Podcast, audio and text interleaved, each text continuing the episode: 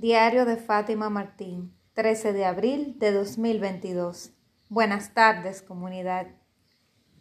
Hola, ¿qué tal? ¿Cómo estás? Espero que estés súper bien. Yo aquí con un poquito de sueño. No, no dormí siesta. Ahora voy a, a entrar a dar unas clases. Y nada, me toca trabajar hasta mañana, jueves santo, para poder descansar entonces en, el resto del feriado. Y nada, quise pasar a grabar para que no me coja la noche. Entonces, em, el episodio de hoy em, no estaba inicialmente en la agenda como título, como tal, pero como yo te he dicho, yo hago las cosas como que muy del alma, del corazón, lo que me va diciendo el corazón que haga. Y ese tema me surgió de repente, yo estaba preparando mi desayuno esta mañana y de repente no sé qué pasó, o habré escuchado algo, no sé, y me surgió ese título y yo, wow, sí, vamos a hacerlo. Entonces, el título del episodio de hoy es que cuando vives tu vida, no tienes tiempo para vivirla. Wow. Es fuerte ese título, por lo menos para las personas que son como yo, que somos, eh, bueno, tenemos prácticas codependientes, que nos relacionamos de una manera como con un apego totalmente inseguro hacia la otra persona, eh, tenemos cualidades de salvador, de salvadora, em, queremos resolverle la vida a los demás, queremos todo eso, pero yo pensaba que era simplemente por lo buena gente que yo era, buena persona y Madre Teresa que era, pero hay algo escondido detrás que es la necesidad de sentirse necesitado, la necesidad de de por sentirse necesitado que el otro no se vaya, que el otro no te abandone, que el otro no te deje, ya sea padres, hijos, hermanos, todo tipo de relación y entre ellas la pareja también, que diría que es donde más se desarrolla este, este asunto. Pero los, las amistades también, porque en las amistades en el pasado yo me relacionaba de que vivía llevándole la vida a, los, a los amigos y amigas, mientras más cercanos, más les llevaba la vida. Y, lo hacía eh, entendiendo que era mi responsabilidad por ser buena amiga, pero no solamente era el sensato deseo de saber del otro, sino como que yo sentía que tenía como que controlarle la vida al otro, estar al tanto para ver si necesitaban algo de mí, resolverle un problema, ¿Te identificas? ¿Te ha pasado alguna vez? Y si te ha pasado, bienvenida, bienvenido al club. Así me pasaba y yo entendía que tenía que estar constantemente ahí presente para mis amistades, porque si me necesitaban, si se metían en un problema, yo entendía como que nadie iba a poder salir de nada, que nadie iba a poder resolver su problema, que tenía que resolvérselo yo. Entonces yo me daba esa, eh, esa función que nadie me la daba y me ponía como como ese traje, sin nadie decirme que te lo pongas. Muchas veces sin mis amistades decirme que necesitaban mi ayuda o que querían un consejo. Ahí iba yo de ofrecida a estar dando consejos y de que ayudando gente. Y no veía el significado detrás, que era como ese miedo al abandono, el miedo al rechazo, el miedo a la soledad, el miedo a la no aprobación, Em, el miedo también a tener tiempo libre para estar conmigo y sentirme y, y sentir cómo está Fátima en su soledad. A mí me gustaba siempre estar acompañada constantemente y aunque no, aunque físicamente yo soy alguien que he sido mucho de casa, he tenido mis etapas, pero he sido mucho como de estar en mi casa.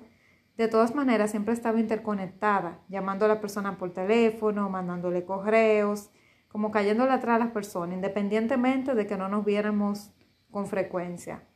Y entendía que era yo la persona que tenía que dar el primer paso, que tenía que estar llamando, dándole seguimiento a la gente. O sea, como casi un complejo de policía.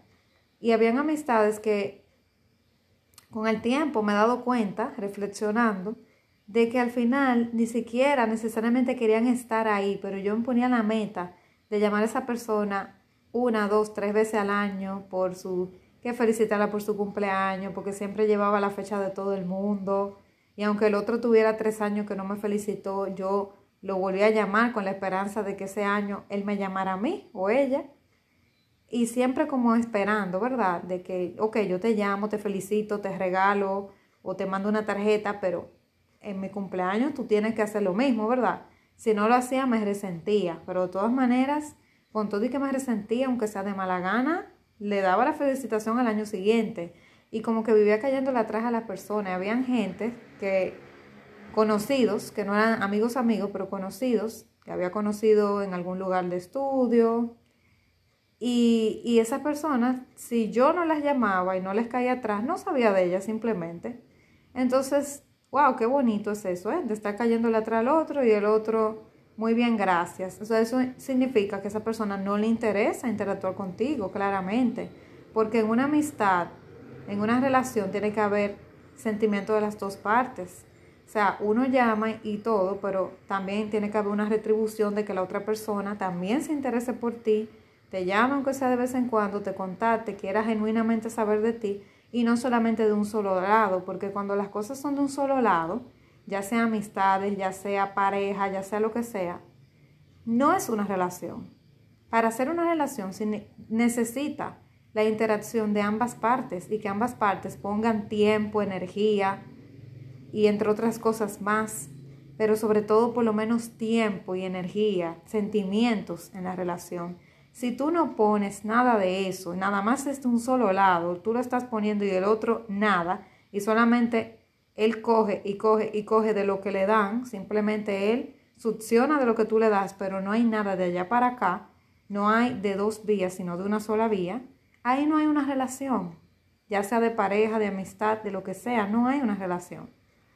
Entonces hay que evaluarlo, entonces hay que saber de dónde irse e irse a tiempo, porque cuántos años duré yo en esos lugares y no me daba cuenta que al final era como mendigando, mendigando cariño, atención, mendigando eh, afecto de esa amiga, de ese amigo, o mendigando amor, porque también en las parejas se da mucho, como te digo.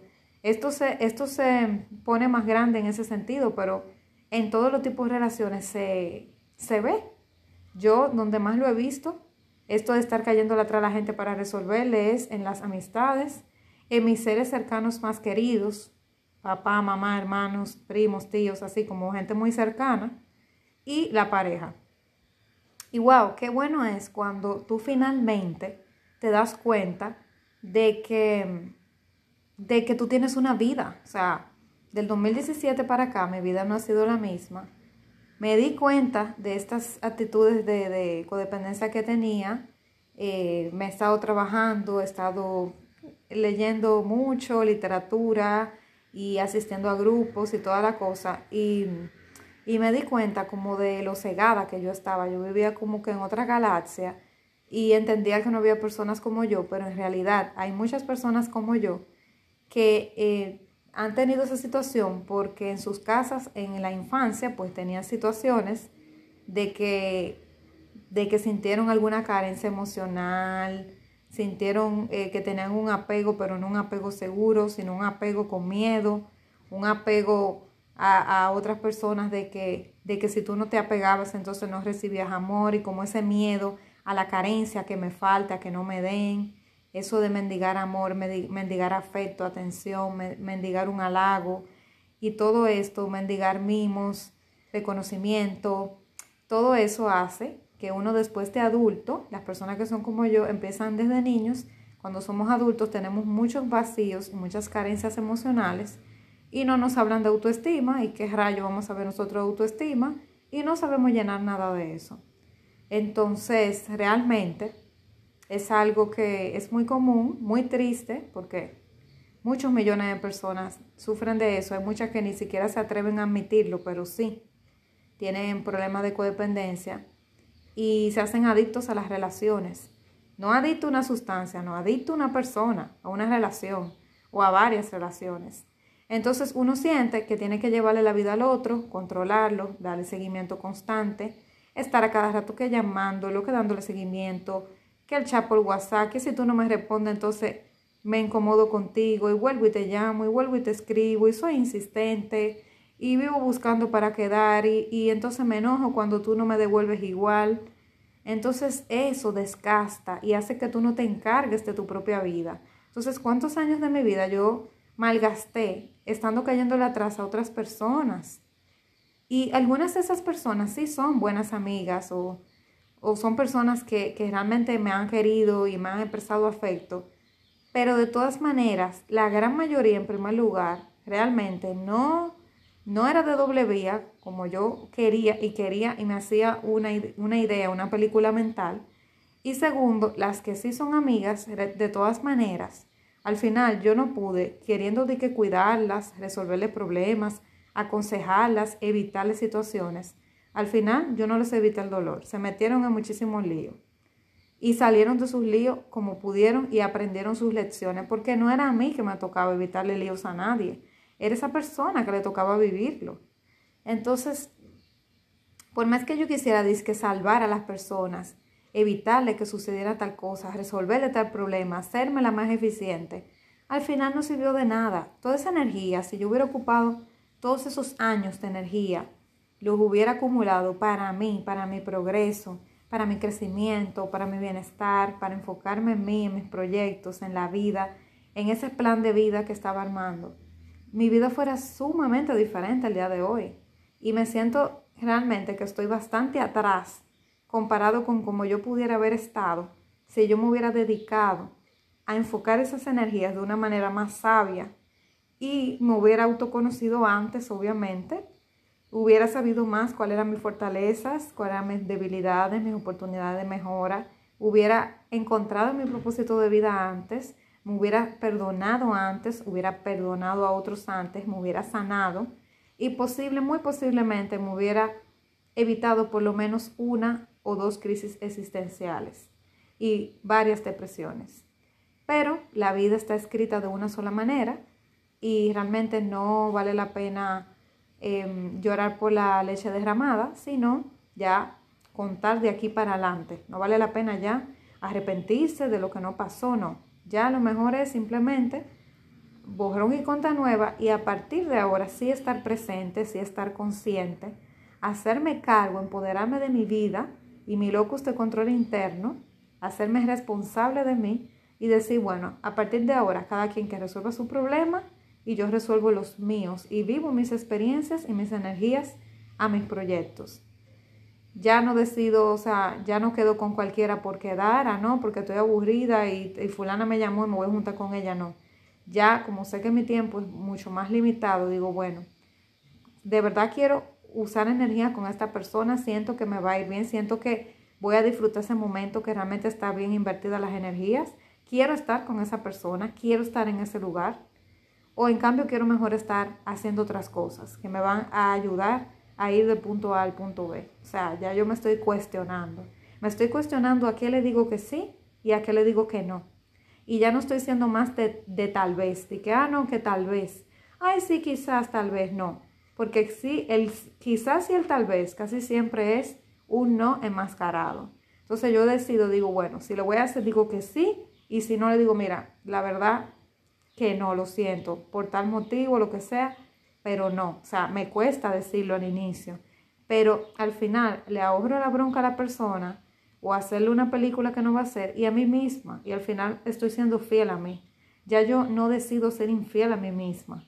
Antes yo era muy infiel emocionalmente a mí y como te había contado en otro episodio, en un solo sábado, el sábado por la noche, iba a dos y tres cumpleaños a saludar al, festejado, tirarme una foto con él o ella, quizás llevarle un regalo a uno de ellos o dos, y simplemente estar en una foto para decir que yo fui y quedar en la mente de esa persona como que yo fui. Y al final en ninguno de los dos o tres cumpleaños me divertía. Entonces realmente así no vale la pena. Tienes que aprender a qué batallas vas a luchar, a qué le vas a decir que sí, a qué le vas a decir que no, y a llevar tu propia vida, tu propio cartón. Cada quien que lleve su cartón. Si te quiere pedir un consejo, perfecto, no hay ningún problema, tú le, tú le das consejo, pero que te lo pidan primero.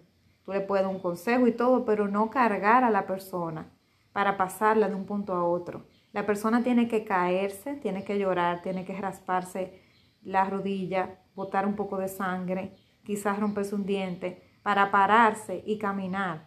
Entonces tampoco tú puedes agarrarla para hacer que ella vuele si ella ni siquiera camina. Si ella no camina, obviamente que no puede eh, correr, a veces tiene que gatear incluso. Si no camina, no puede correr y mucho menos puede volar. Entonces tú, queriendo evitarle dolor a la persona y resolverle la vida, lo que estás muchas veces quizás es empeorándosela. Es como el cuento de la mariposa, que cuando, si yo me una mariposa en una crisálida y la ayudo a salir, porque digo, ay, pobrecita mariposa, y la saco de la crisálida, al final ella va a salir, pero sus alas no van a estar verdaderamente desarrolladas para volar porque no hizo la fuerza suficiente y va a terminar muriendo sin poder volar. Va a durar muy poco porque no va a tener fuerzas, porque se, lo facilitaste tanto que la mariposa no sirvió para nada al final. Entonces deja ya de llevar la vida del otro, empieza a vivir la tuya, empieza a caminar del lado de tu acera a atender tu cartón y luego de ahí, entonces cada quien con su asunto si alguien quiere un consejo perfecto, tú se lo das, tú le apoyas como puedas, pero tampoco hacer el trabajo por el otro y encargarte de ti, porque al final tú eres responsable de ti y de, por ejemplo, tus hijos, en el caso que tenga descendencia. Pero ya, cada quien tiene que bregar con su, con su situación y crecer y evolucionar, porque eso vinimos. No se lo haga más fácil al otro, perdiéndote tú. Atiende a tu cartón y el otro que atienda al suyo y ya verás que te van a respetar más y tú te vas a respetar más, te vas a querer, te vas a amar más, vas a incentivar tu amor propio y vas a madurar. Te quiero mucho y nos vemos mañana. Un abrazo.